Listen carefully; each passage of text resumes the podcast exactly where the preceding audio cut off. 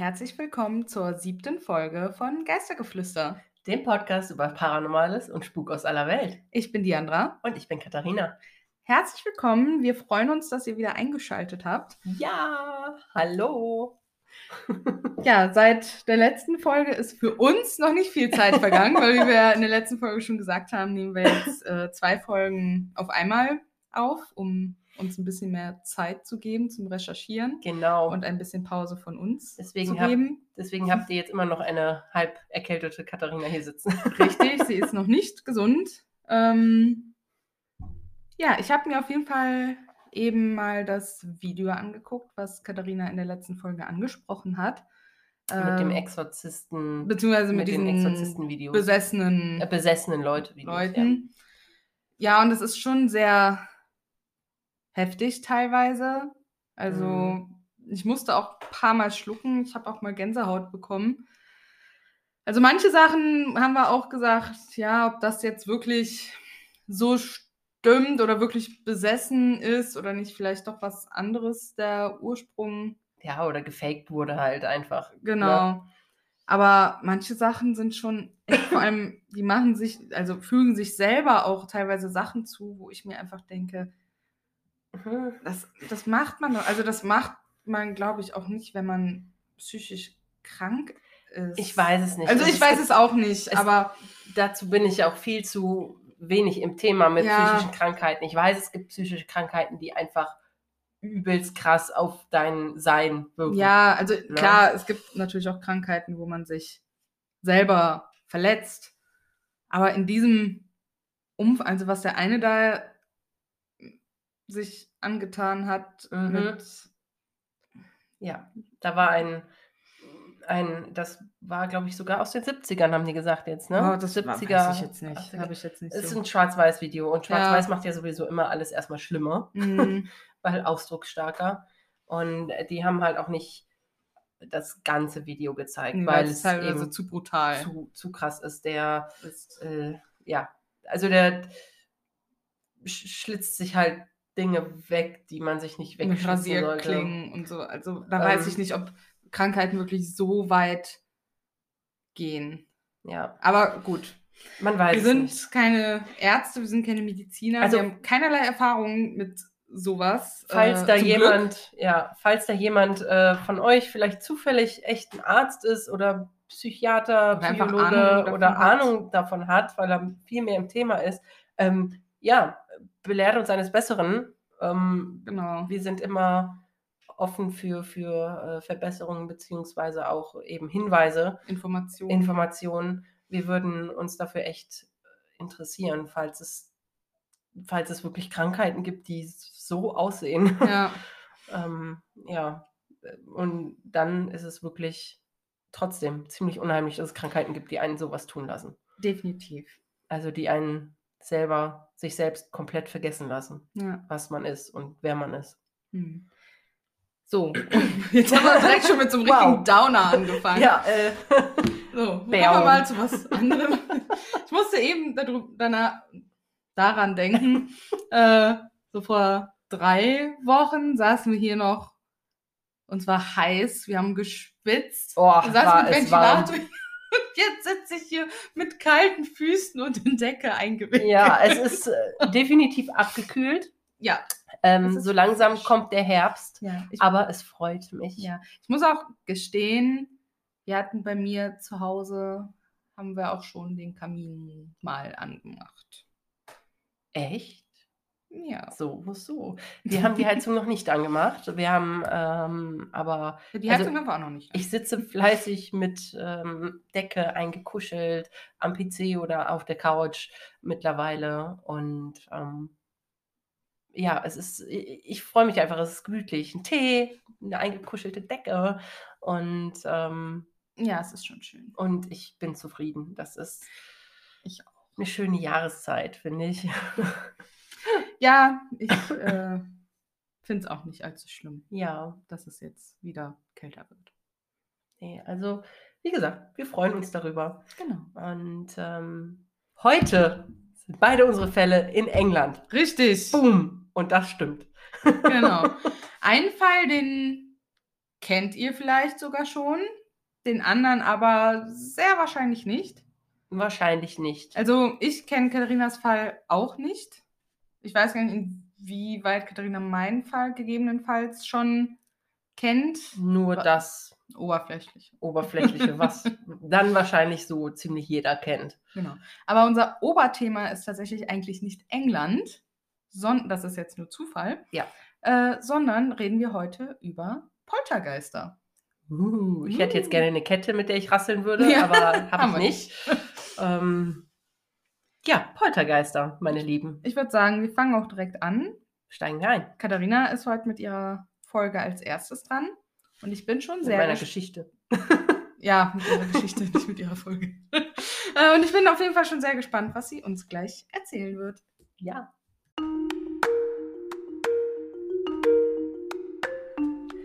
Es war eine heiße Sommernacht 1972 in London. Genauer gesagt im südlichen Distrikt Thornton Heath, Croydon. Die Familie Doe schlief seelenruhig in ihrem Heim, bis die Eltern auf einmal durch das kleine Radio neben ihrem Bett geweckt wurde.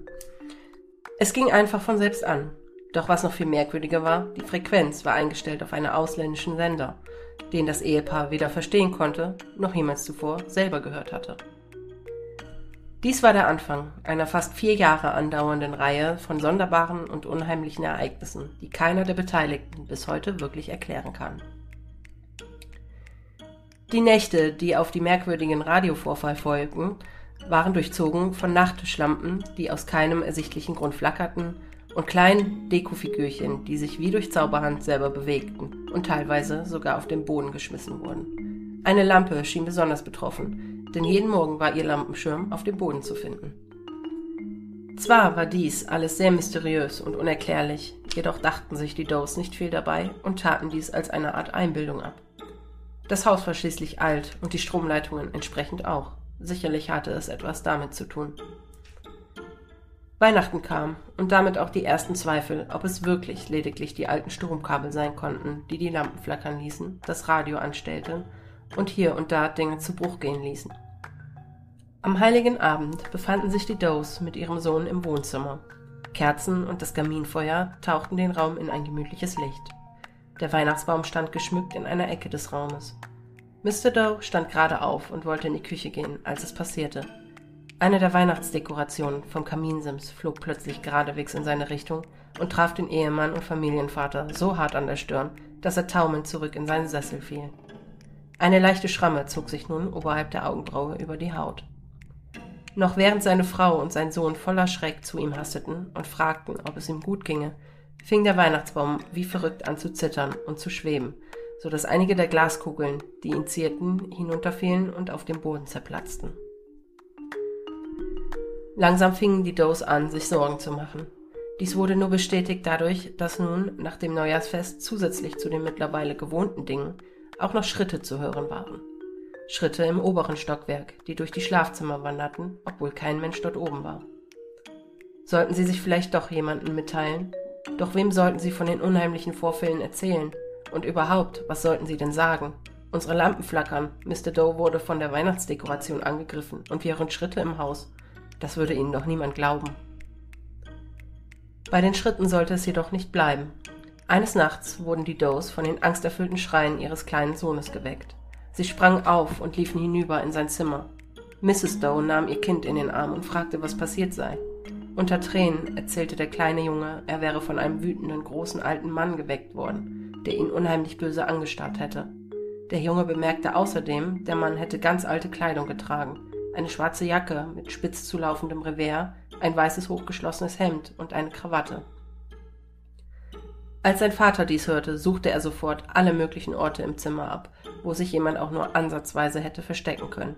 Doch der kleine Doe-Junge schüttelte den Kopf und sagte, es nütze nichts, ihn zu suchen. Der Mann hätte nirgends gestanden, sondern direkt über seinem Bett geschwebt und war verschwunden, als er angefangen hatte zu schreien.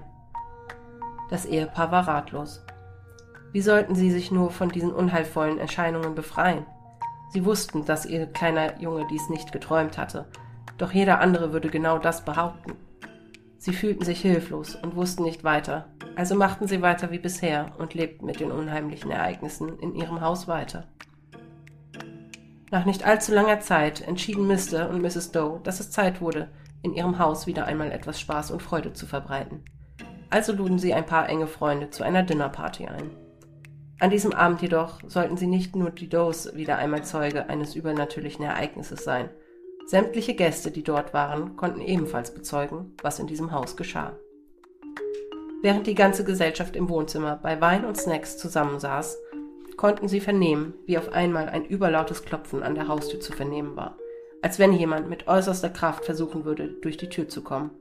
Zudem rüttelte sie stark in ihrem Rahmen, so dass einige schon dachten, gleich würde sie aus den Angeln fallen. Die kleine Gruppe stand alarmiert auf und wusste nicht so recht, was sie tun sollte.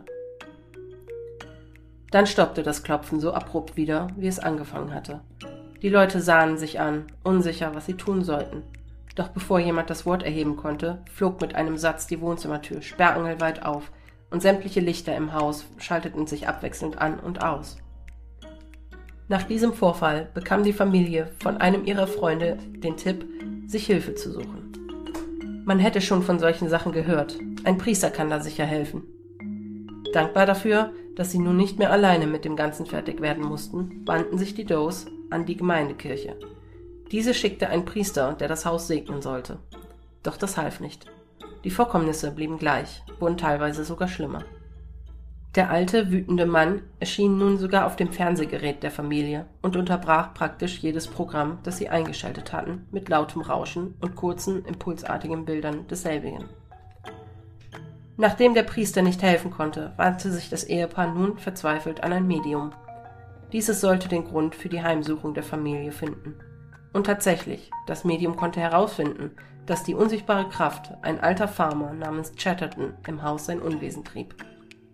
Er war sauer, da er die Familie Doe als Unbefugte auf seinem Land empfand. Er wollte sie vertreiben. Die Familie investigierte daraufhin und fand heraus, dass tatsächlich ein Farmer namens Chatterton Mitte des 18. Jahrhunderts das Land, auf dem sie wohnten, besessen hatte und in dem Haus gewohnt hatte. Leider machte der Besuch des Mediums dem Spuk kein Ende. Im Gegenteil. Nun gesellte sich sogar Chattertons Ehefrau zu ihm und sorgte ebenfalls für Unruhe im Hause der Does. Aus irgendeinem Grund hatte sie wohl ein Problem mit Mrs. Doe, denn fast jeden Abend, wenn sie die Treppe zu ihrem Schlafzimmer hinaufging, konnte die verängstigte Frau fühlen, dass etwas sie verfolgte. Oft fasste sie sich ein Herz und schaute über die Schulter zurück. Und dort, auf der Treppe, konnte sie jedes Mal die Silhouette einer alten, grimmig aussehenden Frau mit Schürze ausmachen, die die grauen Haare zu einem Knoten aufgesteckt hatte. Lautlos folgte sie Mrs. Doe langsam die Stufen hinauf. Doch jedes Mal, wenn sie bemerkte, dass sie gesehen wurde, verschwand sie zurück in die Schatten der unteren Etage. Fast vier Jahre machten die Does dies mit und versuchten mit vielen Methoden, die Geister der Chattertons loszuwerden, bevor sie schlussendlich aufgaben und sich ein neues Zuhause suchten. Nachdem die Familie aus Thornton Heath weggezogen war, wurde sie nie mehr von Übernatürlichem heimgesucht und in dem Haus wurde nie wieder ein Poltergeist-Aktivität verzeichnet.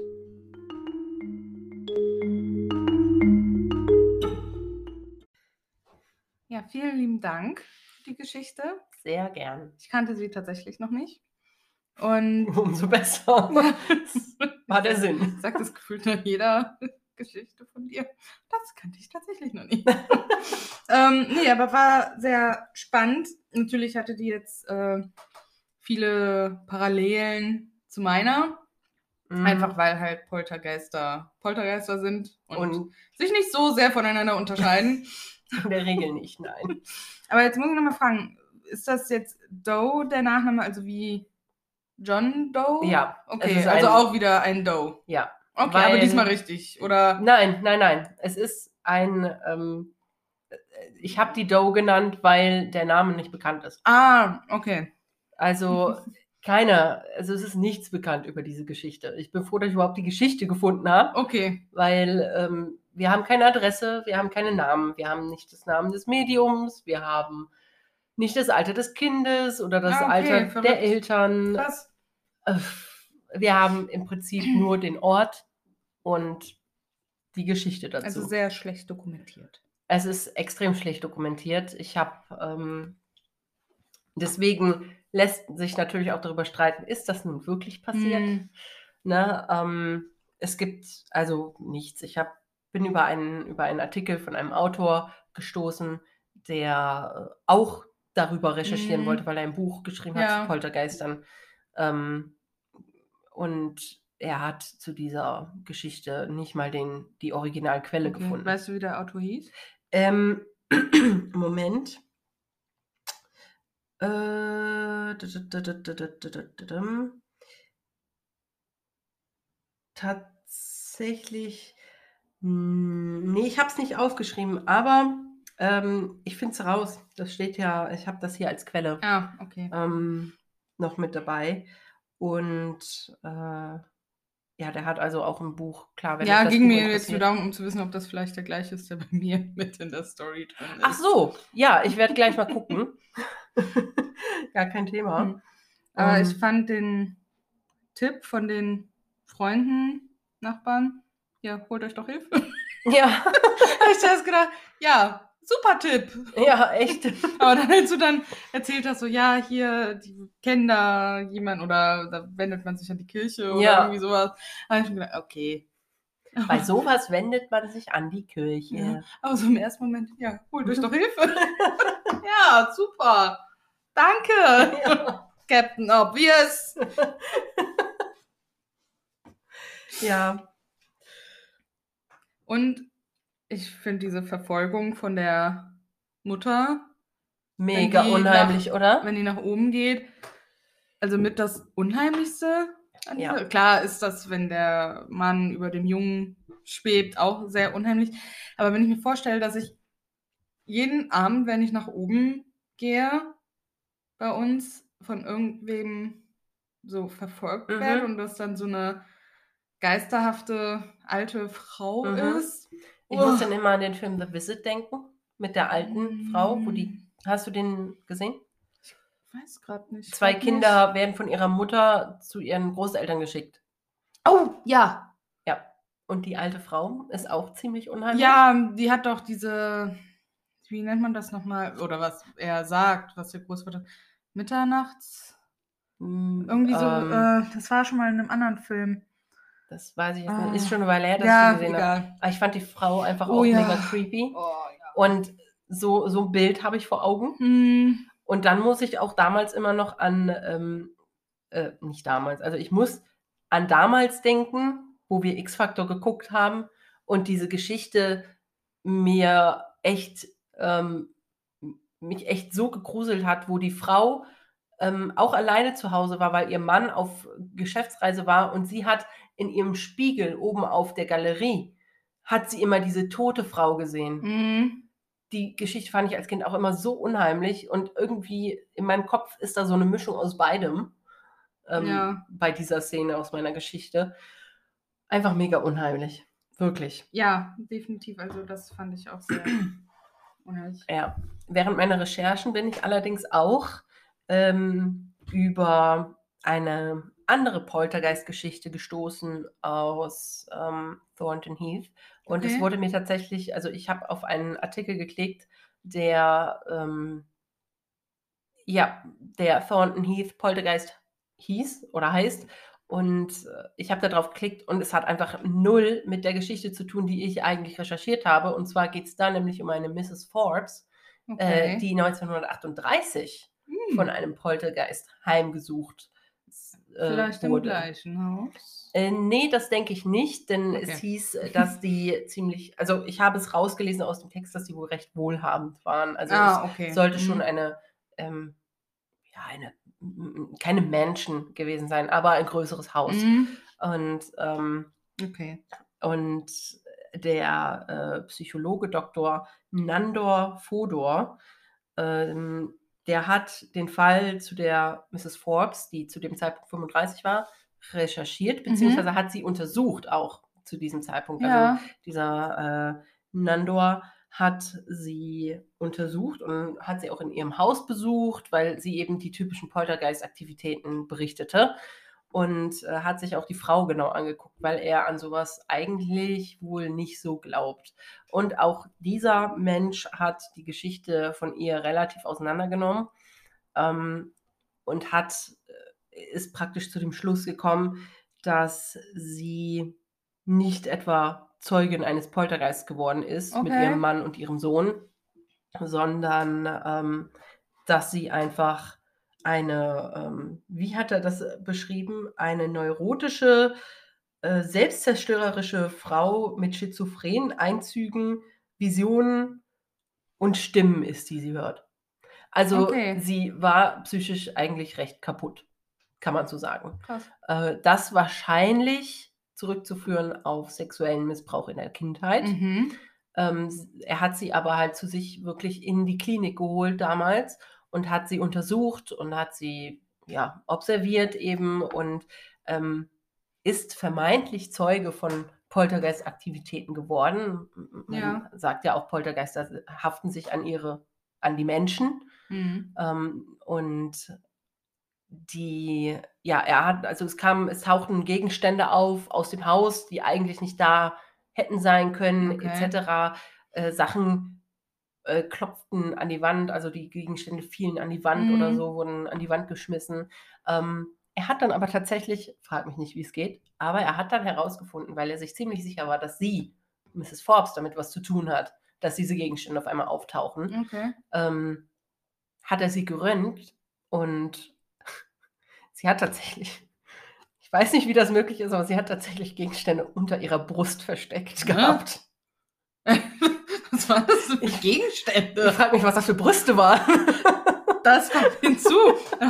Ich habe jetzt bei Gegenständen aus der Wohnung eher gedacht, so ja, keine Ahnung, eine Lampe oder so. nee, also es müssen ja offensichtlich kleinere Sachen gewesen sein. Natürlich. Aber ja. ich frage mich, A, was das für Brüste gewesen sind, dass sie da. das können ja eigentlich auch nur recht flache Gegenstände gewesen sein. Weil, wenn ich mir jetzt vorstelle, ich klemme mir da so eine Playmobil-Figur zwischen oder Zumal, so. zumal sie ja nicht, sie, sie hat nur leichte Kleidung anbekommen, nur so Ja. Hemdchen, die Ja, eben eben. nicht viel Raum zum Verstecken von irgendwas gelassen haben. Ne? Also es stand, ungelogen, es stand wirklich so in diesem Artikel drin, Okay. ähm, sie hat Sachen unter ihrer Brust versteckt. Inwieweit das nun wirklich wahr ist, hm. kann ich nicht behaupten, aber der Mann hat also ein Buch geschrieben Ja. ne, über diese ganzen Sachen. Und äh, also das Buch heißt On the Trail of the Poltergeist.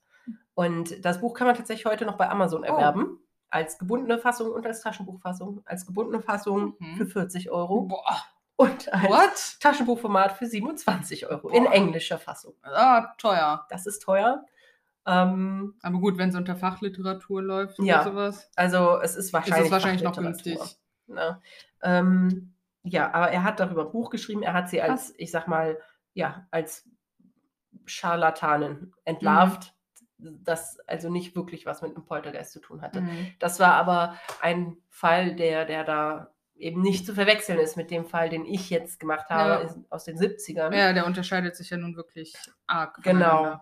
Und ähm, ja, zudem bin ich auch noch darauf gestoßen, auch wiederum äh, durch den Autor, der, also den anderen Autor, Mhm. von dem ich den Namen jetzt nicht aufgeschrieben habe, ähm, der hat herausgefunden, dass also Thornton Heath tatsächlich also ein heißes Pflaster ist für Oh. Poltergeister offensichtlich. Okay. also nichts, äh, nicht allein wegen der Mrs. Forbes und auch wegen dem anderen Thornton Heath, ähm, den ich da jetzt hatte. Aber es soll zum Beispiel in Croydon oder Thornton Heath eben auch eine Bar geben oder eine Bar gegeben haben, die ähm, heimgesucht worden ist von einem Okay. Poltergeist. Und das Ganze soll damals äh, getriggert worden sein durch ein junges Mädchen oder eine junge Frau, die sich von einem benachbarten Gebäude, also einem, einem Hochhaus, Mhm. hinuntergestürzt haben soll. Und Auf die Bar oder was? Nee, auf die Straße vor die Bar Ach so. quasi. Ja. Und ähm, ja, und äh, die in der Bar selber sollen dann eben so Sachen passiert sein, wie dass Flaschen, Gläser einfach aus ihrem Regal Mhm. fallen. Äh, es soll so diese sogenannten Cold Spots gegeben haben. Ja. Ähm, und die Kasse soll regelmäßig eine Rechnung von 999 Pfund angezeigt haben. Okay. also Ja, warum nicht? ne, immer mal wieder so, um denjenigen vielleicht mal als Schrecken So. Sie hatten äh, ein Bier, macht ja 999 Pfund. Ja, Okay, also richtig, teurer Abend. richtig krass, ähm, muss ich sagen. Äh, ja, und dann soll es angeblich auch noch ein Low-Budget-Movie zu diesem, also zu meinem Fall Ja, ähm, jetzt Ah. speziell der Familie Doe in Anführungszeichen geben. Äh, der soll 2017 erschienen sein. Ich habe aber nichts dazu gefunden. Also ich habe, was ich gefunden habe, lediglich auf YouTube, ist ähm, so ein kurzes Video, das geht vielleicht drei oder vier Minuten, ähm, was aufgemacht ist wie so ein Trailer Ja. zu dieser Story. Das ist ganz cool gemacht. Also den verlinke ich euch auch. Ähm, das äh, ist, ja, ist halt ein ganz kurzes Video, aber zu dem Film, zu einem wirklich Mhm. Spielfilm, äh, dazu habe ich nichts. na, nichts vielleicht ist es auch gefunden. nie dazu gekommen, ne? Also, dass sie vielleicht nur den Trailer irgendwie Ja. machen konnten und dann ist das Projekt irgendwie doch gestorben. Möglich. Kann möglich. sein. Vor allem, wenn es halt nur so eine Low-Budget-Produktion war. Ich finde es ich find's halt, ich finde die Geschichte mm, semi-glaubhaft einfach, weil so viele Dinge nicht dokumentiert sind, Mhm. weil man nicht mal die Quelle der Geschichte im Internet finden kann. Ja, das ist schon schwierig irgendwie, Ja. ne? Ähm, es ist dann auch merkwürdig, warum wurde danach nie wieder was äh, bei den, warum ist danach nie wieder etwas bei den, bei den, bei den Does jetzt in meinem Fall passiert? Warum Poltergeister sind personengebunden? Die hören ja nicht einfach so auf, nur weil du umziehst. Die kommen mit.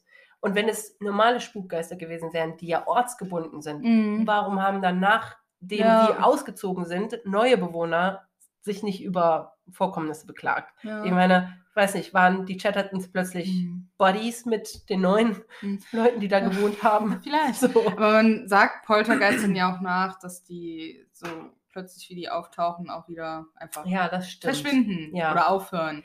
Aber Ne? noch dazu, Poltergeister nehmen eigentlich keine Gestalten an. Ne? Ja. Also eigentlich nehmen Poltergeister machen halt nur, die poltern halt nur rum. Ne? Die machen halt ein bisschen Krach Hm. und lassen Ja, mal ein paar Türen schwierig. fliegen. Und das ist es eigentlich. Ja. Ne? Deswegen, ich finde, es ist eine gute Geschichte. Man kann ja gut zuhören. Aber ob da wirklich ein, ob da wirklich Wahrheit hintersteckt, das lässt sich dann doch hinterfragen. Hm. So viel zu mir. Und meiner Meinung dazu.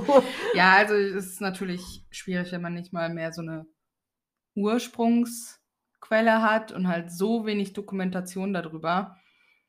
Ist es natürlich schwierig zu sagen, okay, ist es wahr oder nicht. Ja, Schwierig. ja, also.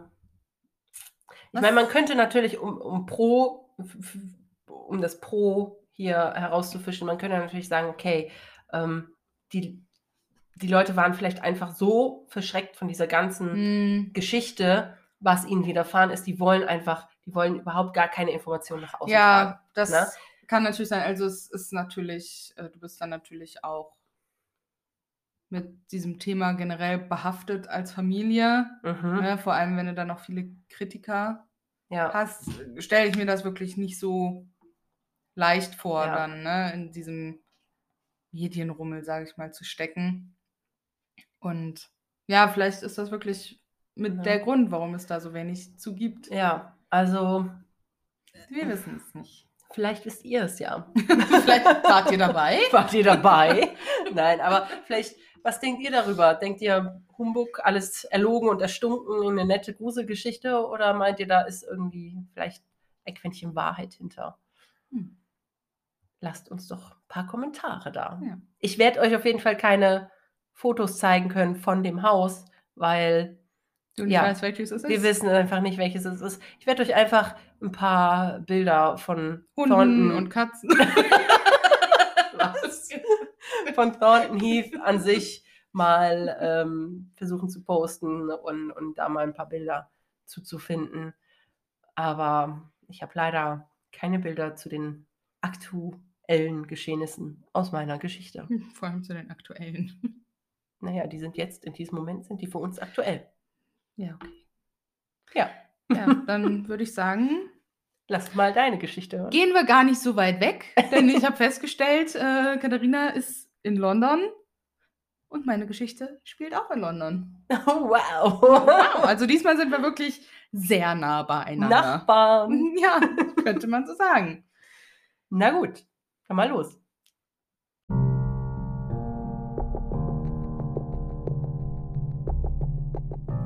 In der Green Street reiht sich eine Sozialwohnung an die nächste. Hier ist kaum etwas von Individualität zu spüren, denn die Doppelhäuser sehen alle fast identisch aus. Mal unterscheiden sich die Türen, mal sieht die untere Fassade etwas anders aus, aber im Grunde sind sie doch alle gleich. Etwa 20 Häuser im gleichen schlichten Stil stehen gegenüber der Brimston Primary School Enfield. Direkt gegenüber der Grundschule befindet sich das Haus mit der Nummer 284. In einem der Fenster des Hauses steht in roten Buchstaben Jesus Haus. Was heute so unscheinbar und friedlich wirkt, versetzte 1977 die gesamte Nachbarschaft in Angst und Schrecken. Peggy Hodgson wohnt mit ihren vier Kindern in der 284 Green Street in Enfield, der nördlichste Stadtbezirk von London. Peggy ist Mitte 40, geschieden und muss sich allein um ihre Kinder Margaret, 14, Janet, 11, Johnny, 10 und Billy, 7 kümmern. Es ist eine warme Augustnacht, als Peggy von unten im Zimmer von Janet und Johnny etwas rumpeln hört. Sie geht nach oben in das Zimmer ihrer beiden Kinder und plötzlich hören alle drei Klopfgeräusche von den Wänden. Eine Kommode bewegt sich von selbst quer durch den Raum. Die Betten der beiden Kinder rütteln auf und ab. Peggy verlässt mit ihren Kindern sofort das Haus. Sie gehen zu ihren Nachbarn, der Familie Nottingham, und bitten sie um Hilfe. Daraufhin durchsuchen Vic Nottingham und sein Sohn Gary das Haus der Hodgsons sowie den Garten. Ein Eindringling oder eine Erklärung für die erschreckenden Ereignisse können sie allerdings nicht finden. Auch die Nachbarn hören bald das Klopfen an den Wänden. Um 23 Uhr entscheiden sie sich dazu, die Polizei zu rufen. Als nun die Polizei das Haus durchsucht, geht das Klopfen weiter. Einer der beiden Beamten sieht sogar einen Stuhl, der sich von selber über den Boden bewegt. Er unterzeichnet später eine schriftliche Erklärung, um das Gesehene im Haus der Familie zu bestätigen. In den folgenden Tagen passieren weitere unerklärliche Ereignisse. Und nicht nur die Familie Hodgson ist anwesend, sondern auch weitere Zeugen. Legosteine und Murmeln werden durch das Haus geworfen und sind oft zu heiß, um sie anzufassen. Die Gesellschaft für psychische Forschung schickt im September 1977 Maurice Gross zu den Hodgsons. Er soll die ungewöhnlichen Vorkommnisse untersuchen. Auch er erlebt die seltsamen Geschehnisse. Eine unsichtbare Hand bewirft ihn mit einer Murmel. Er sieht, wie sich Türen von selbst öffnen und schließen, und er spürt einen plötzlich aufkommenden Luftzug, der von seinen Füßen bis zu seinem Kopf aufzusteigen scheint. Maurice holt den Schriftsteller Guy Leon Playfair dazu, und beide untersuchen den Fall etwa anderthalb Jahre. Das Klopfen an Wänden und Böden taucht mittlerweile fast jede Nacht auf. Möbel rutschen durch die Gegend oder werden die Treppe runtergestoßen. Schubladen werden aus den Kommoden gerissen. Spielzeug und andere Gegenstände fliegen quer durch den Raum. Das Bettzeug wird von den Betten gerissen. Wasser sammelt sich in Pfützen auf dem Boden. Es kommt zu Feuerausbrüchen, gefolgt von deren unerklärlichen Löschung. Der Fall wird richtig beunruhigend, als die Geister sich enthüllen. Durch die elfjährige Tochter Janet. Zuerst ist es eine anomale Stimme, die als eine Reihe von Pfeifen und hundeähnlichen Bällen beginnt und sich schließlich zu einer menschlichen Stimme entwickelt, der Stimme eines älteren Mannes. Sie klingt rau und kehlig, ganz anders als die von Janet. Der schlüssigste Beweis, den es für ihre Besessenheit gibt, ist, dass sie schließlich mit dieser tiefen männlichen Stimme sagt, wer sie ist. Mein Name ist Bill, sagt Janet. Kurz bevor ich starb, erblindete ich. Dann hatte ich eine Blutung und schlief ein und starb auf dem Stuhl in der Ecke unten in der Treppe. Diese Nachricht von Bill wird auf Tonband aufgenommen. Sie wird im Radio gespielt und kurz nachdem sie ausgestrahlt wird, meldet sich ein Mann namens Terry. Er erkennt die Stimme als die seines Vaters. Er kann bestätigen, dass sein Vater, Bill Wilkins, genau wie beschrieben, in diesem Haus gestorben war. Um die Möglichkeit auszuschließen, dass Janet selbst die Stimme gefälscht hat, klebt Maurice Janets Mund mit Klebeband zu. Die Stimme ist weiterhin zu hören, jetzt allerdings etwas gedämpft. Auch bei zukünftigen Gelegenheiten ist das der Fall, wenn Janets Mund mit Wasser gefüllt ist. Trotz der Dokumentation gibt es jedoch viele Kontroversen um den Fall. Skeptiker behaupten, der Fall sei nichts anderes als das Werk eines sehr klugen und schelmischen Mädchens, und zwar von Janet. Die Aktivität der Poltergeister hört immer auf, wenn sie genau beobachtet wird. Als sie für mehrere Tage in ein Krankenhaus gebracht wird, um auf körperliche oder geistige Anomalien getestet zu werden, hören die Phänomene im Haus auf. Einige Forscher glauben, dass Janet sich selbst beigebracht hat, mit der seltsamen männlichen Stimme zu sprechen und dass Fotos, auf denen sie in ihrem Schlafzimmer schwebt, sie lediglich dabei erwischt haben, wie sie von ihrem Bett springt. Sowohl Maurice als auch Guy behaupten, dass die meisten Ereignisse tatsächlich stattgefunden haben. Jedoch zögern sie auch nicht zu erwähnen, dass einige der Ereignisse möglicherweise erfunden sind. Die beiden Männer sind sogar der Meinung, dass es nicht normal gewesen wäre, wenn die Kinder nicht versucht hätten, das zu kopieren, was ständig um sie herum geschieht. Janet selbst wird von der Kamera dabei erwischt, wie sie Löffel verbiegt und versucht, eine Eisenstange zu biegen. Sie wird auch dabei erwischt, wie sie mit einem Besenstiel gegen die Decke schlägt. Später gibt sie zu, dass sie in etwa 2% der Fälle Dinge inszeniert hat. Janet und Margaret werden häufig von Reportern interviewt und einige dieser Interviews werden auf Video aufgenommen. In einem Interview mit BBC werden die Mädchen gefragt, wie es sich anfühlt, heimgesucht zu werden. It's not haunted. Es spukt nicht, antwortet Janet mit einem Lächeln im Gesicht. Sei still, antwortet Margaret. Während des Interviews spricht Janet allerdings immer wieder mit dieser beunruhigenden Männerstimme. Aber kann sich eine Elfjährige wirklich solche Dinge ausdenken? mit einer tiefen männlichen Stimme sprechen, schwere Möbel durch das Haus schieben, Feuer legen und es unentdeckt direkt wieder löschen? Nach eineinhalbjähriger Aktivität im Haus finden die Phänomene im Enfield Haus letztlich ihr Ende.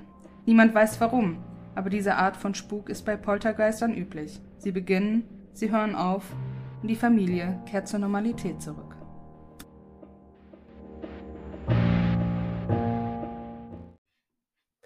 Dankeschön für die Geschichte. Immer wieder gerne. ähm, ja, zu Anfang sei gesagt, erstmal sehr viel glaubhafter als meine. ja, also man muss auch sagen, ich habe jetzt ja auch noch recht viel weggelassen, wo ich gedacht habe, das pusht, also voluminiert die Geschichte mhm. jetzt unnötig. Aber man muss halt wirklich sagen, während der Zeit, wo es da gespukt hat, war wirklich super viele Reporter dort, ähm, Videoteams, alles Mögliche, die natürlich auch alle viel dokumentiert haben. Mhm. Der Enfield Poltergeist gilt tatsächlich auch als der am besten dokumentierteste Poltergeist-Fall ever. Ja, krass. Also, ähm, das habe ich mir auch aufgeschrieben hier bei meinen Notizen. Also, das Ding ist ja quasi medial ausgeschlachtet worden. Ja. Also, das ist ja. Kann man schon so sagen. Und, äh, ja, und deswegen, die Janet hat ja hinterher irgendwann zugegeben, dass sie auch Sachen erfunden hat. Ja. Aber was ich noch gelesen habe und was sie auch hinterher noch gesagt hat, wo sie dann erwachsen war, mhm. Hat sie sich teilweise halt dadurch, dass da so viele Reporter und so immer waren, halt quasi unter Druck stand, ja. Äh, da wirklich abzuliefern, sage ich mal. Ne? Für, ja, klar. klar. Der war jetzt natürlich nicht nonstop 24-7 aktiv. Ja. Ne? Weil ja. Poltergeister sind ja nicht jede Minute ja. des Tages da. Ne? Und sie hat dann einfach wohl auch so viel Druck gehabt, da denen was zu bieten, ne, dass sie deswegen halt auch mal Sachen inszeniert hat. Ja, das ist ja auch gar kein Wunder. Ja. Ne? Also, ähm, ich habe, wie du das jetzt gerade sagst, beschreibst, erinnert mich total an eine Folge aus einem True Crime Podcast, den ich gehört habe. Ich bin mir jetzt gerade echt nicht mehr sicher, welcher Podcast das war, aber da ging es um eine, ähm, ja, da ging es also äh, logisch um einen Mord. Ähm, und da ist ein Mädel mit ihrer Freundin, aber auch ihren kleinen Geschwistern. Ich glaube, das war in Australien. Die sind. Ähm, Ach, äh, ja, das war, glaube ich, auch bei Puppies in Crime. Ja, war das Puppies in Crime. Mhm. Ähm, da sind an die ja Strand, an dem Strand. Ja. Und dieser kleine Junge, der da ähm, von, den, von den Polizisten immer mhm. vernommen wurde, der dann auch einfach immer nur das gesagt hat, was sie hören oder was er ja, denkte, ja. was er dachte, was die hören wollen. Er hat zu allem Ja und Amen gesagt und deswegen konnten die überhaupt keine vernünftige Aussage ausnehmen. der war ja auch gerade mal fünf, ja, sechs, sieben oder so. War ja, der, der war ganz jung. Der war ne? jung. Aber kein Wunder, dass die äh, Janet sich hier auch unter Druck gesetzt mhm. gefühlt hat, äh, ja. ja. zu liefern. Und da ne? muss ich halt auch vorhin an deine Geschichte denken, dass die vielleicht einfach keine Lust hatten darauf äh, ne, und deswegen ja. so wenig bekannt ist. Ich kann es halt absolut nachvollziehen, wenn man das so gelesen hat, was bei denen halt so abging. Also da sind die Reporter teilweise halt ja wirklich ein- und ausgegangen im ja, Haus. Krass, überleg dir das ne? mal. Ne? Also das finde ich richtig krass. Ähm, das Ganze, finde ich, klingt auch sehr viel mehr nach Poltergeist als bei Mhm. meiner Geschichte. Na, Also Ja. so im Nachhinein betrachtet würde ich meine Geschichte eher als Spukgeist Mhm. ähm, Einstufen. betiteln, Mhm. einstufeln. Stufeln. Einstufen. Und, äh, und ähm, ja, und das klingt sehr, sehr viel mehr nach Poltergeist. Ja, im- also die, im, als solches. ja, also die Janet wurde halt auch äh, in der Schule gehänselt. Ja. Ja. durch die Ereignisse, also die wurde. Ghost, Ghost Girl und sowas genannt. Ach, armes Kind. Ja, bei den anderen Kindern weiß ich jetzt gar nicht. Also der John, Johnny, der war eh kaum da. Also der war nur in den Schulferien und an manchen Wochenenden da, weil der in so einer separaten Sonderschule wohl Mhm. Untergebracht und unterrichtet wurde. Und der Billy, der hat wohl auch so eine Spracheinschränkung gehabt. Ich denke, der wird auch nicht an einer normalen Schule gewesen sein. Ja, krass. Ähm, deswegen betrifft das, wenn dann höchstens noch die Margaret, würde ich sagen. Mhm. Und die war ja schon 14. Ja. Da war das vielleicht jetzt nicht mehr so aktuell mit den Hänseln, sag mal. Ja, auf jeden Fall wurde da, die Kids dann auch gesagt, ja, von wegen. ja, und so, also ne? da wurde auf jeden Fall jetzt nichts explizit äh, zu erwähnt. Ne? Ja. Also nur bei der äh, Janet. ja. Aber ähm, das passt jetzt zwar nicht zu der jetzigen Geschichte, aber zu der, die du in der letzten Folge erzählt hast, mit dem Ouija-Brett, dass Mhm. der äh, Roland damit gespielt hat. ja. Äh, die Janet hat laut ihrer eigenen Aussage, kurz bevor das alles losging, auch mit einem Oh. Ouija-Brett in dem Haus gespielt. Oho. Und Aha. wer weiß, vielleicht wurde das dadurch auch ausgelöst. Ja. Das ist natürlich äh, etwas, was man vielleicht ähm, gar nicht mal so abtun sollte. Ja, also Ouija-Bretter sind nicht zu unterschätzen. Ja. Definitiv. Vielleicht liegt es aber auch am Monat August. Denn in meiner Geschichte wurde. Ja. geht es tatsächlich auch im August Ja. los.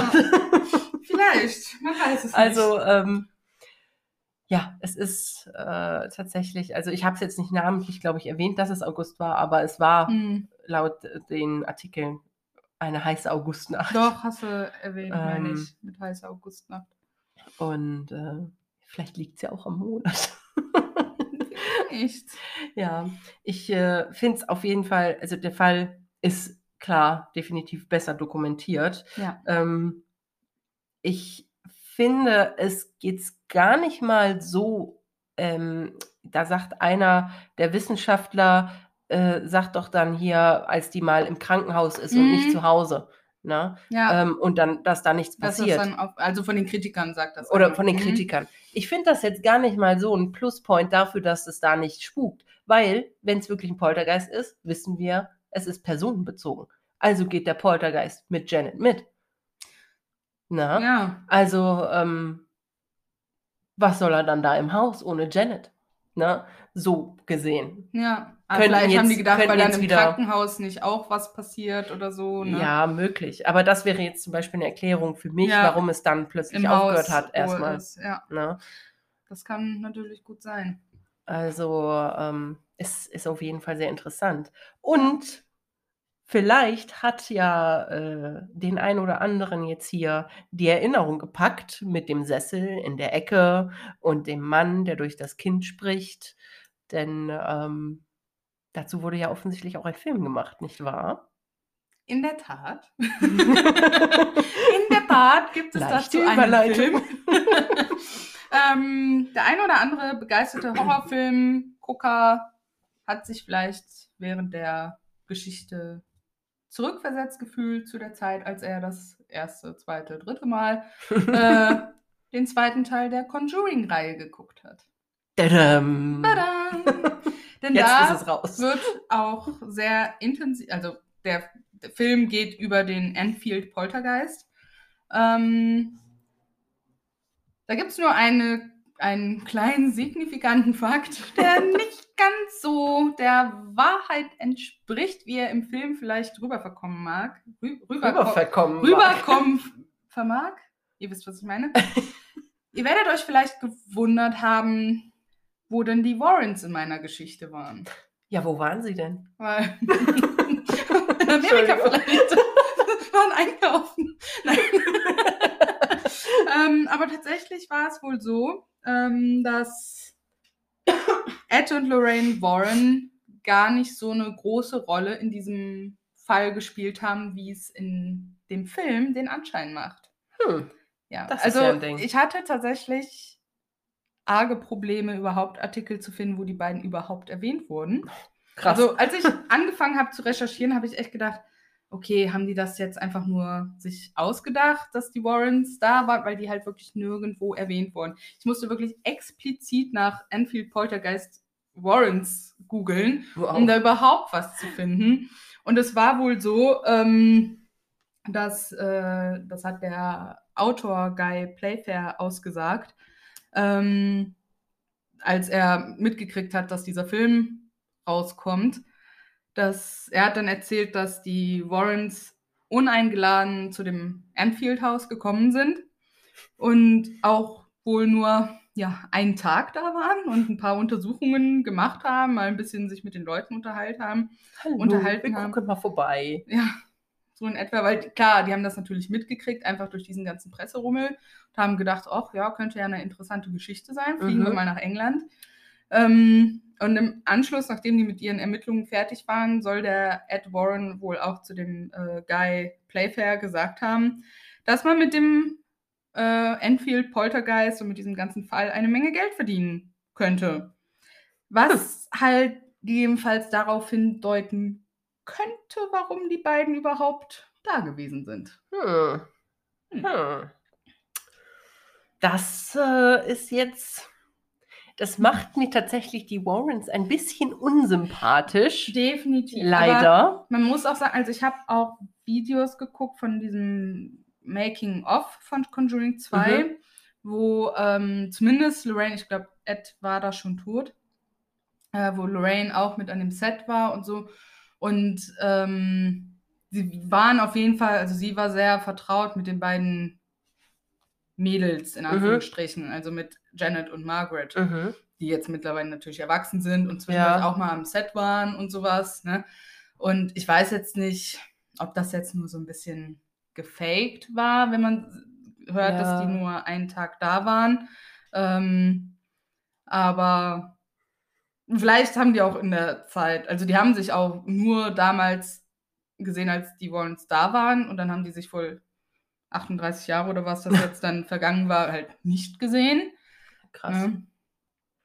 Es Also- ist, äh, ja, also eigentlich sind so äh, die Warrens, ich mag die eigentlich total. Ja, ne? definitiv. so, das ist so, ja, das sind die Horrorfilmhelden schlechthin irgendwo, Ja. ne? Aber das, ja, ich finde es ein bisschen schade, ehrlich gesagt. Aber ähm, vielleicht haben sie ja im Nachhinein mit denen irgendwie Briefkontakt oder Telefonkontakt gehalten, Vielleicht. worüber niemand Bescheid weiß, was erklären würde, warum die dann äh, im Nachhinein vielleicht, äh, ja, recht persönlich miteinander waren am Set. Man weiß ne? es nicht. Ne? Ähm, ja. ja, man, wer weiß, wer Mhm. weiß. Aber äh, Ja. ich Ich werde euch auf jeden Fall mal das eine Video zu dem Making-of äh, mit in die Shownotes packen, was ich gefunden habe, wo man auch mal dann Margaret und Janet sieht als Erwachsene. Die reden auch Mhm. noch mal ein bisschen darüber und halt noch so ein paar Sachen zu dem Film generell, die dann da ähm, mit aufgetaucht sind. Und ich verlinke euch auch die, ähm, diese BBC-Dokumentation, wo man halt unter anderem auch dieses, ähm, also die waren wirklich, die BBC war dort vor Ort, während Krass. das alles passiert ist. Also es war jetzt nicht erst hinterher, sondern wirklich während äh, ja, es da gespukt hat. Und da ist auch halt Teil dieses kleine Interview, wo die mit den beiden Mädels reden, wo die Janet halt dann so sagt, ja, it's not haunted. Ähm, die Margaret wirklich halt so, shut up, sagt, ne? Also man weiß jetzt halt nicht, aber man weiß halt nicht, ob die sich das jetzt wirklich nur ausgedacht haben. Aber während des Interviews redet die Janet zwischendurch auch einfach immer mit diesen unerklärlichen, unheimlichen, dunklen, tiefen Stimmen. Also echt, die redet wirklich so, ja? Ja, also Ugh. du, ich kann dir das gleich gerne mal zeigen. Ähm, und wo ich mir schon denke, dass das ein elfjähriges Mädchen über so eine Dauer vor allem auch, also der Maurice Gross hat erzählt, dass das teilweise über drei Stunden ging, wo die so gesprochen hat. Boah, krass. Und das kann eigentlich schon physisch gar nicht vonstatten gehen, ohne dass bleibende Schäden an den Stimmbändern Mhm. ähm, bleiben. Also ich habe da auch ein, was gefunden, dass ein Physiker von der Londoner Birkbeck, vom Londoner Birkbeck College, ähm, zusammen eine mit einem Phonetikexperten ein Experiment durchführte. Da wurden äh, Tests mit einem Larino, Laryngographen äh, auf, durchgeführt, die auf einen Effekt hinwiesen, der als Plica ventricularis bekannt ist, wow. bei dem Muskelspannungen im Rachen unabhängig von den Stimmbändern Töne erzeugen können. Also grundsätzlich wäre das wohl, also das sagt einfach aus, dass das grundsätzlich schon möglich ist. Mhm. Ähm, es gibt aber bekannte Nebenwirkungen bei diesem, das ist wohl auch eine Erkrankung. Mhm, okay. Ähm, aber es gibt halt bekannte Nebenwirkungen davon. so, und dass man da locker sechs Wochen an Heiserkeit und Halsschmerzen mindestens leidet. So, Oh. ne? und das krass. nichts davon hatte die Janet halt. Ne? Und das ist halt schon komisch. Und die Stimme Mhm. Ist halt, also sie hat wohl insgesamt äh, mit drei verschiedenen Geistern gesprochen oder haben aus ihr gesprochen, Mhm. aber der bekannteste, sag ich mal, ist halt dieser Bill. Und ähm, ja, ich weiß nicht, also ich halte es tatsächlich für nicht möglich, dass sie das einfach so Fake. faken kann. Mhm. Ähm, Bilder kann ich dir gleich mal zeigen, da können wir auch mal drüber sprechen. Mhm. Aber ja, also das mit der Stimme, finde ich, ist halt immer schon so ein krasses Indiz irgendwie. Wenn das so eine, so komplett fernab von deiner eigentlichen Tonlage ist und, Und du das einem über Kleinen Mädchen. einem kleinen Mädchen und du das über Stunden aufrecht erhältst. Also klar kann man mal kurz so sprechen, aber dann Ja, merkst du ja sicher. eigentlich schon so ein Kratzen im Hals oder so ein Mhm. Schmerz, es wird rau und du kannst gar nicht mehr so sprechen. Also Nee. bei mir zumindest. Nee, ich, äh, ich meine, ich habe es jetzt selten ausprobiert. Nein, gesagt, natürlich, aber, man ja, redet ja ja. mal in so einer tieferen Stimme Ja, ab und an. Ne? Ähm, Ja. Und dann merkst du das ja schon teilweise, dass das eigentlich gar nicht mehr geht. Ja. Ne? Mein Schatz. Ja, genau. Ähm, ich bin gerade am Überlegen, wenn das ja so in der Presse war, war das international in der Presse? Muss ja Meinst du- international. Unsere Eltern und so, also die, die ihr das hört, Tante, Eltern, so, habt ihr davon gehört damals in den 70ern? Es war auf jeden Fall, also es muss auf jeden Fall ja bis nach Und- Amerika gedrungen. Ne? Also wurde, Sein, da, wurde ne? da in Deutschland drüber berichtet, über diesen Enfield Poltergeist? Kann man, könnt ihr was darüber sagen? Das würde mich jetzt mal gerade echt interessieren. interessant zu wissen. weil, ähm, also Grüße an Mama und unsere liebe Tante, die das auch hört. Ähm, es, das wird uns jetzt mal Stimmt, echt interessant. interessieren. Ja, Weil ihr wart da ja genau in dem Alter, wo ihr da euch noch quasi dran erinnern könntet, wenn, ja. wenn, wenn da was Das in den stimmt. Nachrichten zu kam. Hm. Ja, willst du mal die Fotos sehen? Die Oh ja, gerne. Also ich werde euch nur Fotos von dem Haus zeigen, ähm, weil ich zu den Fotos, wie jetzt zum Beispiel die Janet schwebt oder sowas, da finde ich jetzt keine geeignete Quelle, wo ich das von gut posten könnte, sodass wir keine Probleme kriegen. ich, beziehungsweise ich bin da zu schissig für. Auch wenn die Fotos schon von allen möglichen Leuten gepostet worden sind, bin ich da trotzdem halt sehr unsicher, Ja. was sowas angeht. Aber ihr müsst einfach nur nach Enfield Poltergeist suchen und dann in die Bilder und dann habt ihr quasi alles. alles da. Oh wow, oh krass. Jetzt bin Ja, ich einfach mal gespannt. Also hier sind halt wirklich Bilder, wie die Janet dann hier so in der Luft über dem Bett schwebt quasi, ne? Okay. Ich finde, also das erste Bild, was du mir jetzt zeigst, finde ich schon, das könnte im Sprung aufgenommen worden sein. Eben. Also ne? auch das die- ist wohl quasi auch die Körperhaltung. Ausgangs- Ausgangsposition. Also es könnte definitiv auch einfach ein Ja. Sprung von ihr sein, Ja. ne? Also ich finde die Körperhaltung und alles, Okay, was darauf schließt, ähm, ja. das sieht total, also ich finde, das sieht sehr nach Sprung aus. ja. Muss ich wirklich jetzt zugeben. Ich würde fast behaupten, dass das ein Fake ist. Ja, denke ich auch. Also die Bilder lassen sich halt generell gut faken. Mhm. Auch bei manchen Videoaufnahmen, also hier steht schon auf Also- einem Foto quer debunked drauf, also Die Bank. ähm, der ja, Falschheit überführt. ja, überführt, ja, Überführt, ne? überführt. Ähm, Also man sieht halt, man sieht halt einen Raum im Stil der 70er, ne, schöne hässliche orange Bettdecken. Ähm, das Mädel, also die Janet, die hat so ein, ja, so ein rotes Nachthemdchen an mit weißen Socken. Ähm, ja, und es sieht halt einfach wirklich so aus, als würde ein Kind vom Bett springen. ja. Sie ist erst so gestreckt, also da gibt es Bilder, da ist sie so gestreckt, ähm, mit den Armen immer weit voneinander weg irgendwie, also von sich weggestreckt. Und dann im nächsten Bild Wo die Beine etwas angewinkelter zieht sind. sie sich, genau, im nächsten Moment, im nächsten Bild, zieht, hängt sie in der Luft, aber sie zieht die Beine halt zu sich ran. Mhm. Sie sind angewinkelt, wie Diandra gerade sagte. Ähm, ja, und dann gibt es wieder ein Bild, da sind die Beine noch was weiter an ihren Bauch angezogen.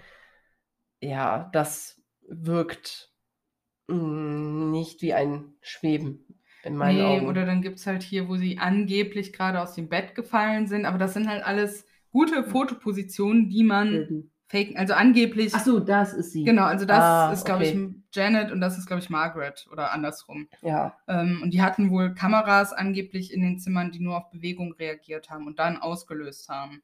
Und das ist dann angeblich das Foto, wo sie gerade aus dem Bett gefallen sind. Mm, Finde ich auch schwierig, auch super zu faken.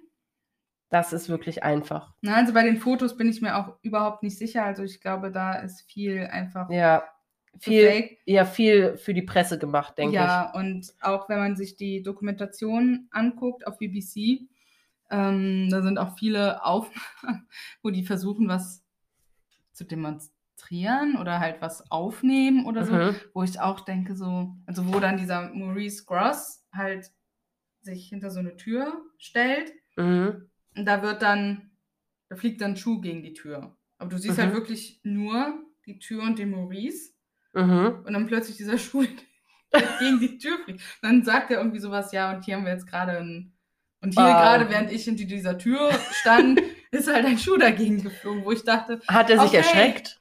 nein, Auch nicht. nein. Also das sah schon, ich weiß nicht, ob es jetzt als Nachinszenierung war, ne, wie es halt wohl war, ne, weil das sah jetzt schon wirklich sehr gestellt aus. Ne, also Ja. er hat sich wirklich genau hinter diese Tür, also ich glaube, es war eher so eine Nachstellung, wie es passiert Ja. ist, weil er sich wirklich so hinter die Tür gestellt hat, die war so leicht offen, hat sich dann dahinter gestellt und dann gewartet und dann fliegt plötzlich dieser eine Schuh so, flachs dagegen so, ne? Ja, also jeder normale Mensch, also die Reaktion darauf würde man erwarten, jeder normale Mensch Ja. springt erstmal irgendwie weg Genau. oder zuckt zusammen, weil man sich erschreckt, weil man ja nicht damit rechnet, ja, dass dann einer gar nichts macht ja. und sagt, ich stehe jetzt hier und während ich hier stehe, wird ein Schuh an die Tür geschmissen. Ja, also, aber guckt, also die geht ungefähr eine halbe Stunde, diese BBC-Dokumentation. Also es ist sehr äh, britisches Englisch. Äh, nicht wundern, falls jetzt Geräusche hört. Der Mann meiner Schwester Mein kommt Mann. gerade rein. Ähm, und ähm, wo war ich gerade?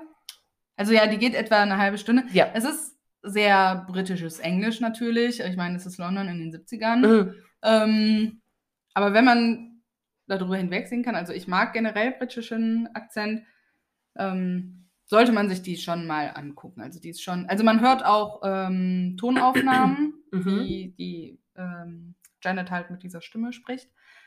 Und halt dieses Interview, wie Margaret und Janet halt beide vor diesen Reportern sitzen. Ja. Ne? Hier siehst du jetzt nochmal die anderen Kinder. Also das war Ah, ja. der Billy, das war Johnny und halt hier die Margaret. ja, also Margaret ist definitiv das hübscheste Kind, ne?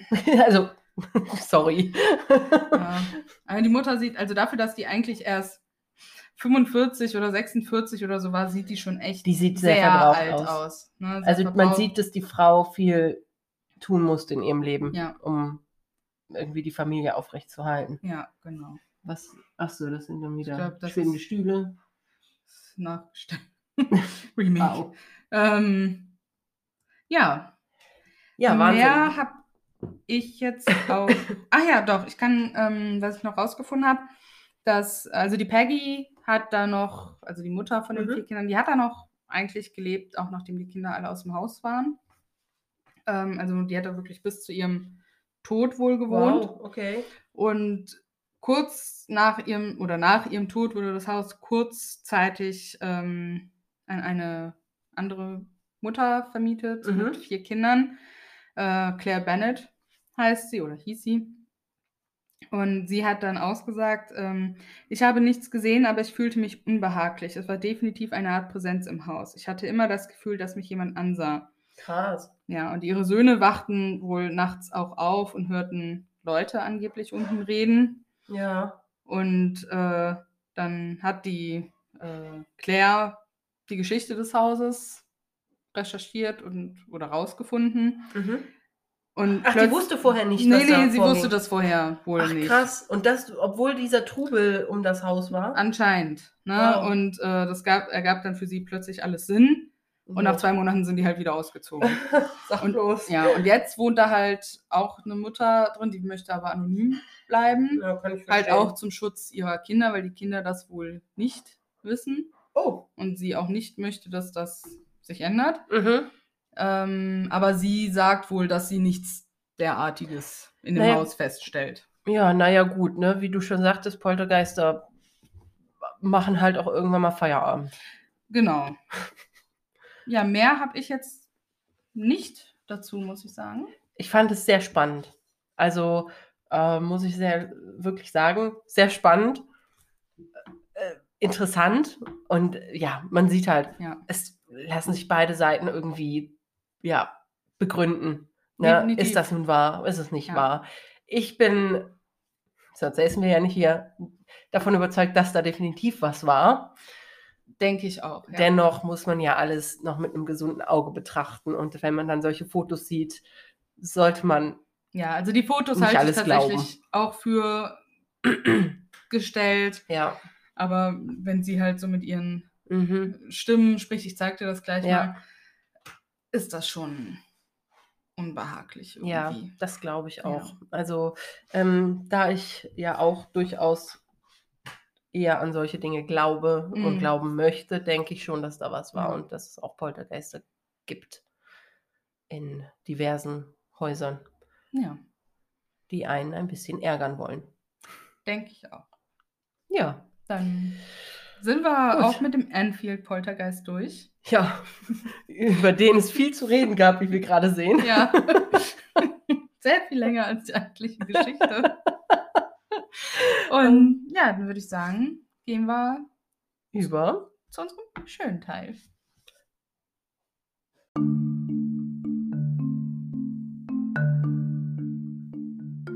Geisterfekt der Folge.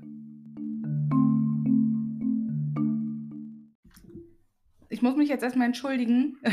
Ich habe eben schon den schönen Teil unserer Folge ange... Also natürlich ist unsere ganze Folge schön. Hallo, Aber ich habe jetzt schon den Abschlussteil angekündigt und dabei kommt ja jetzt erstmal der Geisterfekt. Und Echt so. ja, und den bringt euch diesmal Katharina mit. Yep. Ja, dann los. Ach so, ja. Sorry. Äh, ja, und was würde jetzt besser, äh, besser passen, als ähm, euch mal so einen Poltergeist zu beschreiben und wie der sich eigentlich überhaupt äußert? Ähm, denn eigentlich ist es so, dass Poltergeister an sich so richtig böse gar nicht sind. Die sind wohl, ihr könnt die eher wie so ein, ja, wie so einen frechen Kobold, ähm, ja, annehmen die manifestieren sich nicht. Also sie zeigen keine Formen oder so, man hört sie lediglich durch Poltern, durch Verrücken von Gegenständen, ähm, durch Knallgeräusche, weil sie Türen zuschlagen. Sie lassen auch mal was zu Bruch gehen. Ja, mein Gott, bisschen mein Gott, ist immer. Ne? Kinder machen das auch. Also, Poltergeist oder Kind. die Mensch, Fast kein Unterschied. manch einer würde sogar behaupten, das ist das Gleiche. Hm. ähm, ja, also tatsächlich so richtig böse sind Poltergeister nicht. Und ähm, sie zeichnen sich außerdem daz- dadurch aus, dass sie meistens am Tage spuken. Tatsächlich sind sie relativ kurzlebig. Also ihr Im Spuk ist Normalfall. eigentlich gar nicht so lang. Und ja, wie wir jetzt auch schon mehrfach ähm, ja, beschrieben haben, sie sind personengebunden und nicht etwa ortsgebunden wie normale Spukgeister. Deswegen kann es auch tatsächlich passieren, dass wenn man umzieht, der Spuk im nächsten Haus weitergeht. Ja, wenn er Bock hat ne? Ja. und keinen Urlaub macht. Ja. Und ähm, ja, Poltergeister an sich, äh, also der Begriff Poltergeist wurde tatsächlich wohl von Luther, von Martin Luther geprägt, obwohl ich da jetzt nicht wirklich was weiterhin zu finden konnte. Aber Vielleicht es, finden wir das noch raus. vielleicht finden wir das noch raus. Ähm, aber tatsächlich, ja, es, es wurde also in einem Artikel erwähnt, dass Luther ihn geprägt hat, den Begriff des Poltergeistes.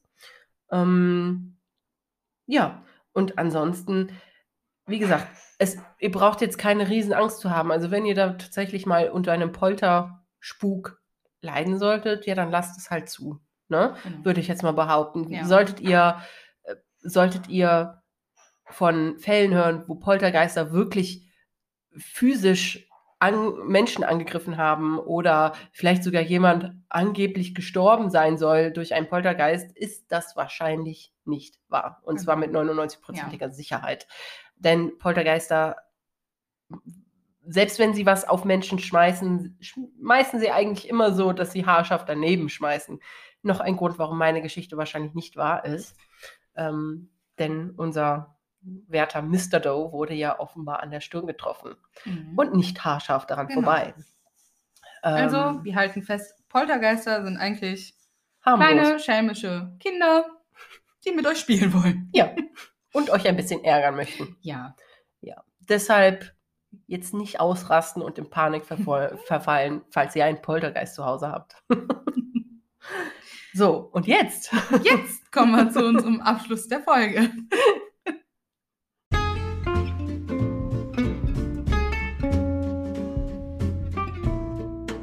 Noch was Schönes zum Schluss.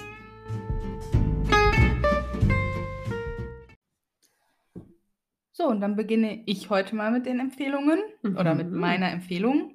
Und ich gestehe euch jetzt etwas. Denn mein, ich habe ein Guilty Pleasure, oh weswegen mein Gott. ich oft ungläubig angeguckt werde, belächelt werde.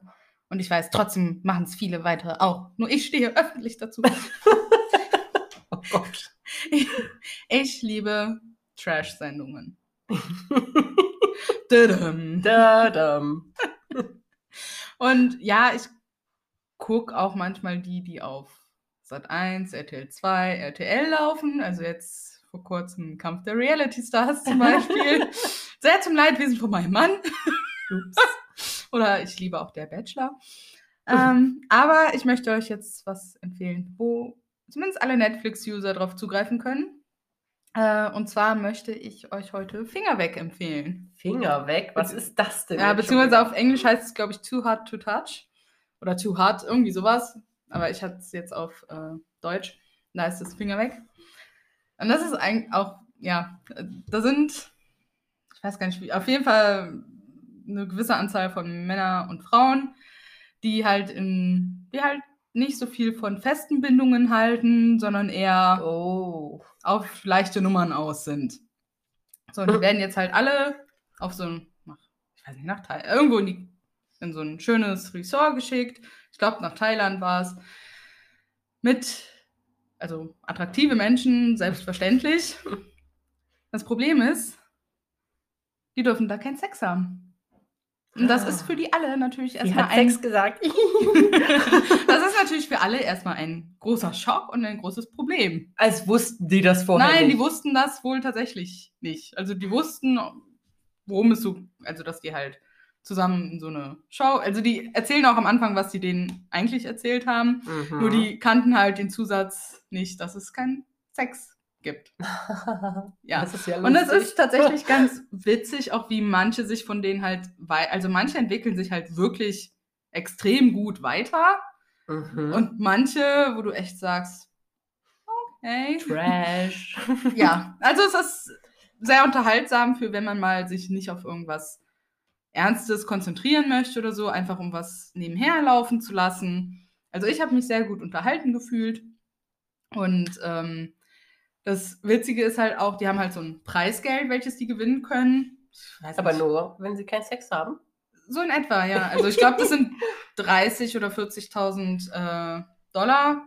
Mhm. Und jedes Mal, wenn die halt eine verbotene Aktion machen, also knutschen. Fummeln. Das ist auch verboten. Ja, also die dürfen halt nichts in der cool. Richtung machen. Also kuscheln, ja, ne, also so kuscheln, kuscheln, Händchen halten oder so, aber halt nichts, was darüber hinausgeht. Also Petting. Also, nein, alles verboten. Und oh je nachdem, was für eine Aktion man macht, kostet das halt Preisgeld. Dürfen die sich, dürfen die masturbieren? Nein. Auch nicht? Oh Gott, die, Nein, die dürfen halt gar nichts machen. Und alles, was die halt machen, reduziert das Preisgeld. Das generelle für jeden? Ja. Boah. Mhm. Also es ist, ich glaube, da muss ich ja, mal reingucken. Also, es ist wirklich, also ich finde es sehr unterhaltsam. Wow. Also ich meine, ich gucke auch Trash-Sendungen.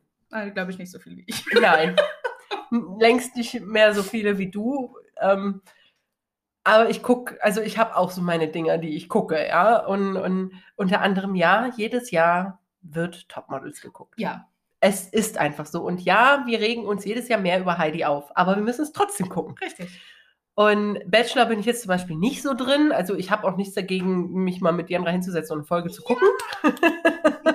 aber es ist jetzt nicht so, dass ich äh, von mir aus unbedingt sage, so, jetzt eine Folge Bachelor. aber ich gucke halt auch super gerne Sachen wie das große Backen. Aber das ist ja kein und, Trash. Ja, stimmt, das ist auch nicht so richtig Trash. Aber das Promi-Backen irgendwie auch wieder schon. Ähm, ja, wobei das geht, finde ich. Oh. Aber äh, hier RuPaul's Drag oh, Queens ja. oder die, die deutsche Version von Heidi Klum davon. Ja. Also solche Sachen gucke ich dann doch auch nochmal, ne, hin und wieder. Und ähm, ja, bin dadurch belustigt, aber halt längst nicht so viel wie die andere. Und das klingt ja. jetzt, als würde ich mir eine Freude im Leben aus diesen Sendungen ziehen. Wer weiß. So schlimm ist es nicht, aber ja, ich stehe auf Trash. ja, und äh, ja, jeder hat seine Laster. Richtig. Ganz, ganz klar, ganz klar. ja, und was empfiehlst du uns denn heute? Also ich ähm, werde euch ein Buch empfehlen oder beziehungsweise eine äh, Trilogie. Ich glaube, ein viertes Buch gibt es noch nicht. Kommt, glaube ich, auch bisher noch nicht. Okay. Ähm, es ist aber, äh, denke ich, also es ist ein Frauenbuch. Äh, die Männer werden da, glaube ich, nicht so Interesse dran haben. Das Buch heißt Die Tuchvilla. Mhm. Der erste Teil zumindest. Der zweite, die Töchter der Tuchvilla. Beim dritten bin ich leider noch nicht. Das habe ich auch leider noch nicht, das dritte Buch. Ähm, aber das, den ersten Teil finde ich schon wirklich schön. Es geht da um eine ähm, junge Dienstmarkt im frühen 20. Jahrhundert, also vor dem Ersten Weltkrieg praktisch. Und sie wird ähm, bei einer hoch angesehenen Familie in der Tuchvilla angestellt und die Tuchvilla wird eben bewohnt von einem Fabrikanten, der Textilien herstellt. Hm. Und ja, und sie macht also ihren Weg und äh, es ist natürlich auch irgendwo, es ist so ein bisschen historisch, natürlich auch ein Liebesroman irgendwo, aber jetzt nicht mit mega krassen, also jetzt nicht so aller Fifty Shades of Grey, ne? Also da wird jetzt nicht viel beschrieben. Wer mhm. sowas gerne lesen will, der ist da jetzt nicht so an der Tagesordnung. Es wird ein bisschen Romantik geschildert und vielleicht auch für den einen oder anderen ein bisschen schnulzig, aber ich finde es, es ist was Einfaches, was Leichtes, was man mal eben zur Hand nehmen kann und sich einfach der Geschichte erfreuen kann. Und ähm, es hat eine inter interessante Hintergrundgeschichte. Es ist also jetzt nicht so 0815. Und ähm, ja, und der zweite Teil ist auch durchaus unterhaltsam. Also, das ist meine Empfehlung für euch. Ich habe es gut durchlesen können und ich mag aber auch solche Kostümromane. ja, ab und an muss ich sagen, lese ich das auch gerne, aber wirklich sehr selten. Also wenn man sich mein Buchregal anguckt. Thriller! Ja, solche Bücher sind da tatsächlich eher weniger vertreten, also die, die Katharina jetzt beschrieben hat. Tauchen hier und da auch mal auf, aber die meisten Regalbretter sind tatsächlich mit Mord und Totschlag gefüllt. Ja, man sollte meinen, ich sollte vielleicht noch mal so ein Buch in die Hand nehmen, so ein, so ein Psychothriller-Buch oder so, mhm. weil vielleicht kann ich sowas heute Beste lesen. Aber man sollte meinen, ich, ich höre so viel True Crime Podcast, aber diese Bücher fallen, fallen mir unglaublich schwer zu lesen, weil mein Kopfkino einfach so viel schreckliche Bilder hervorruft. Und bei mir ist es je detaillierter beschrieben, desto besser. Oh Gott. Ja, ich habe halt festgestellt, deutsche Autoren zum Beispiel, die oder viele beschreiben das eher so, äh, hm, nicht zu viel, nur mal anschneiden. Also es gibt Mm. Ausnahmen, so Sebastian Fitzek zum Beispiel. Mhm. Aber amerikanische Autoren sind da halt nicht ganz so zimperlich. Ja, das, das ist schon ich habe mir mal ein Buch von dir ausgeliehen gehabt. Ich weiß nicht mehr, welches es war. Ich weiß aber, dass ich das Buch nach einer bestimmten Szene, ich musste es zu, aus der Hand legen und ich musste tief durchatmen und erstmal wieder zu mir selbst finden, weil die Szene einfach so furchtbar war, so richtig schlimm. Und ich habe gedacht, nee, also ich kann das nicht ständig lesen. Ich brauche irgendwas, was meine Seele Flügel. beflügelt und wieder fröhlich macht. vielleicht ist das dann, vielleicht sind die Trash-Sendungen, die du siehst, dein Ausgleich zu diesen furchtbaren Büchern. Also könnte nicht die sein. furchtbaren Bücher an sich, sondern Ja, das ja. Furchtbare, was in den Büchern passiert. Vielleicht. Äh, ja, möglicherweise. Ja. Mhm. Katharina, Ja, hast du denn eine Frage mitgebracht für mich? Na klar. Nein, Spaß. Welches Wetter wärst du gerne? Welches Wetter wäre ich gerne? Ich glaube, tatsächlich wäre ich gerne Regenwetter. du bist pluviophil wie ich. Was? Das Wort habe ich kürzlich gelernt. Wow, du hast doch nur darauf gewartet, dieses in diese Sendung einzubringen. Nein, tatsächlich nicht, aber es fiel mir direkt ein, als du gesagt hast, Regenwetter. Okay. Ähm, pluviophile Menschen, kleiner Side-Fact, äh, sind Menschen, deren Gemüt dadurch, äh, ich will jetzt nicht sagen befriedigt wird, aber dessen Gemüt sich hebt, wenn draußen Regenwetter ist. Hm. Ich bin ein pluviophiler Mensch. Ja, dann bin ich das wohl auch. Ich fühle mich zufrieden und wohlig, wenn es Aber es regnet. muss halt schon prasselnder Regen, also jetzt nicht so ein blöder Fisselregen. Nee, ne? nee, so richtig. Also ich rede Tropfen. von Platzregen. Ihr hättet diese Faust sehen sollen, die sie gerade immer Platzregen. so, um ihre Worte zu bestärken. Dann müssen wir noch so einen Videopodcast machen. Ja, dann nehmen wir uns einfach auf und stellen das auf Besser YouTube. Nicht. Besser nicht. Ähm, ja, schön. Ja, dann haben wir die Frage ja schnell abgehandelt hier. Ja, ich wäre das auch. Also ich wäre, ich wäre ein durchwachsener Tag, würde ich sagen. Also so, so ein irischer Tag wäre Ja. ich. Ähm, mal ein bisschen Sonnenschein, mal richtig arger Regen, dann Mhm. wieder Nebel am Morgen und ja, Ja. sowas wäre ich. Ist schon schön. Und dann so schöne 18 bis 20 Grad. Ja, maximal. Ja, maximal. Das, das wäre ich auch. Mhm. Das Ja, wäre mein Wetter. Sehr gut. Mhm. so, und passend zu deiner Empfehlung habe ich jetzt auch eine Frage. Oh. Wärst du eher ein gebundenes oder ein Taschenbuch? Oh. Oh. Ähm, das ist eine schwere Frage. Hm, Hm. du musst sie trotzdem beantworten. ich glaube, ich glaube, ich wäre lieber ein gebundenes Buch, Hm. Warum? weil gebundene Bücher, die sind, äh, ich weiß gar nicht, wie ich das beschreiben soll. Teurer, Die haben- so wie ich. An das Geld habe ich überhaupt nicht gedacht. Nein, aber die gebundenen Bücher sind in einem, erstmal sehen die, können die richtig schön aussehen. Richtig schön. Und ich rede hier jetzt von diesen alten, in Leder gebundenen Büchern ähm, mit tollen Zeichen und Schriften drauf. Ähm, aber vor allen Dingen haben die einen Schutz. Die werden festgehalten, die äh, können sich an etwas festhalten. Hm. Und dieses Gefühl finde ich wichtig. Hm. Äh, Ich weiß nicht, ob ihr mich jetzt Ach, alle ich habe dir auch gar nicht die Auswahl gestellt, ob du noch gerne vielleicht ein E-Book wärst oder ein Hörbuch. auf gar keinen Fall. Hat sich natürlich mit der Antwort äh, geklärt, aber die Bücher möchte ich natürlich nicht äh, aus der Frage ausnehmen. Also, wenn ihr die Frage gerne beantworten möchtet. Könnt ihr natürlich auch ein E-Book sein oder auch ein Hörbuch. Natürlich. So, wollte ich nur noch Ähm, kur kurz nachschicken. Ja, ich weiß nicht, ob ihr mich versteht, was ich aussagen will, aber ich denke, ich wäre die gebundene Version eines Hm. Buches. Und du? Ich wäre ein Taschenbuch. Das habe ich mir gedacht. Zerfleddert und zerknickt in Ja, der ich, Tasche. ich liebe Taschenbücher. Taschenbücher sind so praktisch. Man kann die einfach in die Tasche tun, mit hinnehmen. Die sind kleiner und kompakter als so ein gebundenes Buch. Sie sind irgendwie einfacher zum Halten und ja, praktisch gut.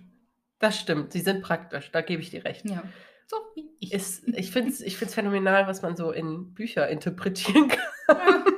für, für Gefühle oder eben auch Ja. ähm, Zustände Ja. Und ich mag es halt auch, wenn Bücher irgendwann halt gelesen aussehen. aussehen. Das stimmt. passiert bei Taschenbüchern halt eher als bei einem gebundenen Buch. Ja. Hm, das ist wahr. Ja. Ja. Wobei ich es wiederum nicht gut finde, wenn bei einem gebundenen Buch noch zusätzlich so ein Umschlag Oh. drin ist und der ist zerfleddert. Das ist, aber ich finde diesen zusätzlichen Umschlag halt auch einfach Ja, den finde ich auch unnötig, unnötig. Ja. Warum tut man das? Ich würde ihn am liebsten wegschmeißen, aber das kann ich auch nicht. weil dann hat es kein Cover mehr, das Buch. Ja. Und auch Warum kein macht man- Klappentext. Warum macht man das nicht einfach direkt auf das gebundene Dings drumherum? Ich weiß es nicht. Also Einband heißt das Ding. Einband, genau. ja. So viel zu unseren Büchern. Dann teilt uns doch gerne mit als Nachricht oder als Kommentar, was ihr für ein Buch wärt, also für eine Buchart Mhm. und ähm, welches Wetter ihr denn wärt. Ja, Das interessiert uns, das interessiert uns wie immer natürlich sehr. auf jeden Fall. Erreichen könnt ihr uns auf Instagram. Da findet ihr uns unter Mhm. Geistergeflüster mit UE unterstrich Podcast. Auf Facebook findet ihr uns unter Geistergeflüster. Genau. Und wir haben auch eine E-Mail-Adresse, auf die ihr uns gerne schreiben dürft. Fanbriefe sind gerne gesehen. Geistergeflüster mit ue at outlook.com. Gerne könnt ihr uns natürlich auch äh, eure eigenen Erfahrungen mit Geistern, Poltergeistern, Besessenheit schicken.